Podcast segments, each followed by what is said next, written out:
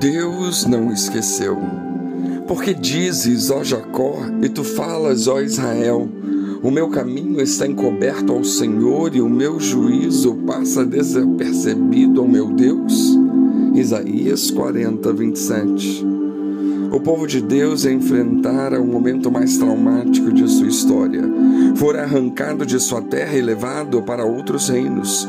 Teve o símbolo de sua fé destruído. Sião, a cidade do Senhor, bem como o templo, foram ao chão. Em outras terras, a vida segue. Outros deuses são honrados enquanto o Deus de Israel parece ter desaparecido.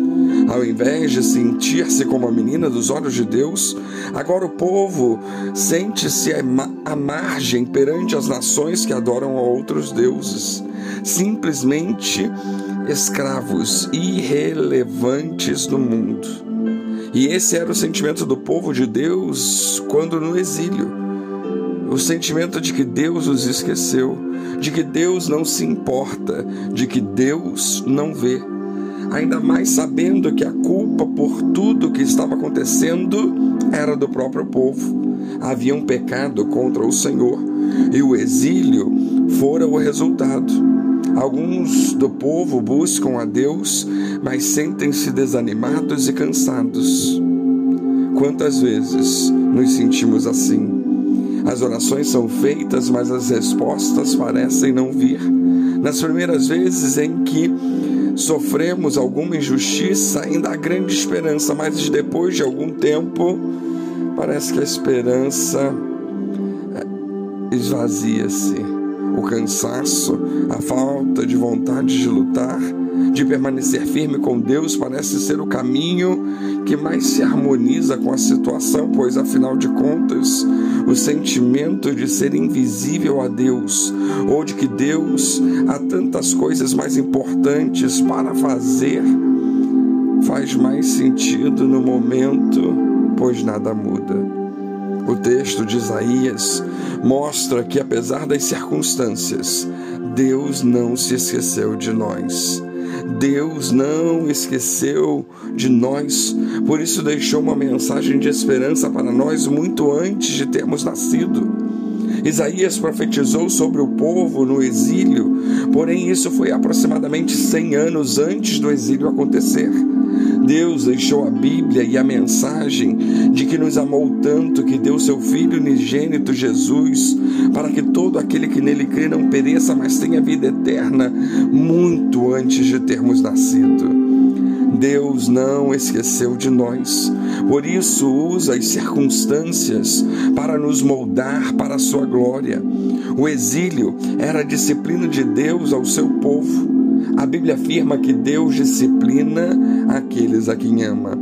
Deus reina sobre as nações e movimenta o mundo de tal forma que seus propósitos são cumpridos plenamente, principalmente na vida daqueles que estão em aliança com Ele. As promessas estavam se cumprindo. O exílio era uma promessa, assim como a salvação e redenção do seu povo era parte dessa mesma promessa. É em resposta a essa pergunta do povo de Israel que a Bíblia afirma que os que esperam no Senhor renovam as suas forças, sobem como águias, correm e não se cansam, caminham e não se fadigam. Isaías 40, 31. Deus não esqueceu de nós.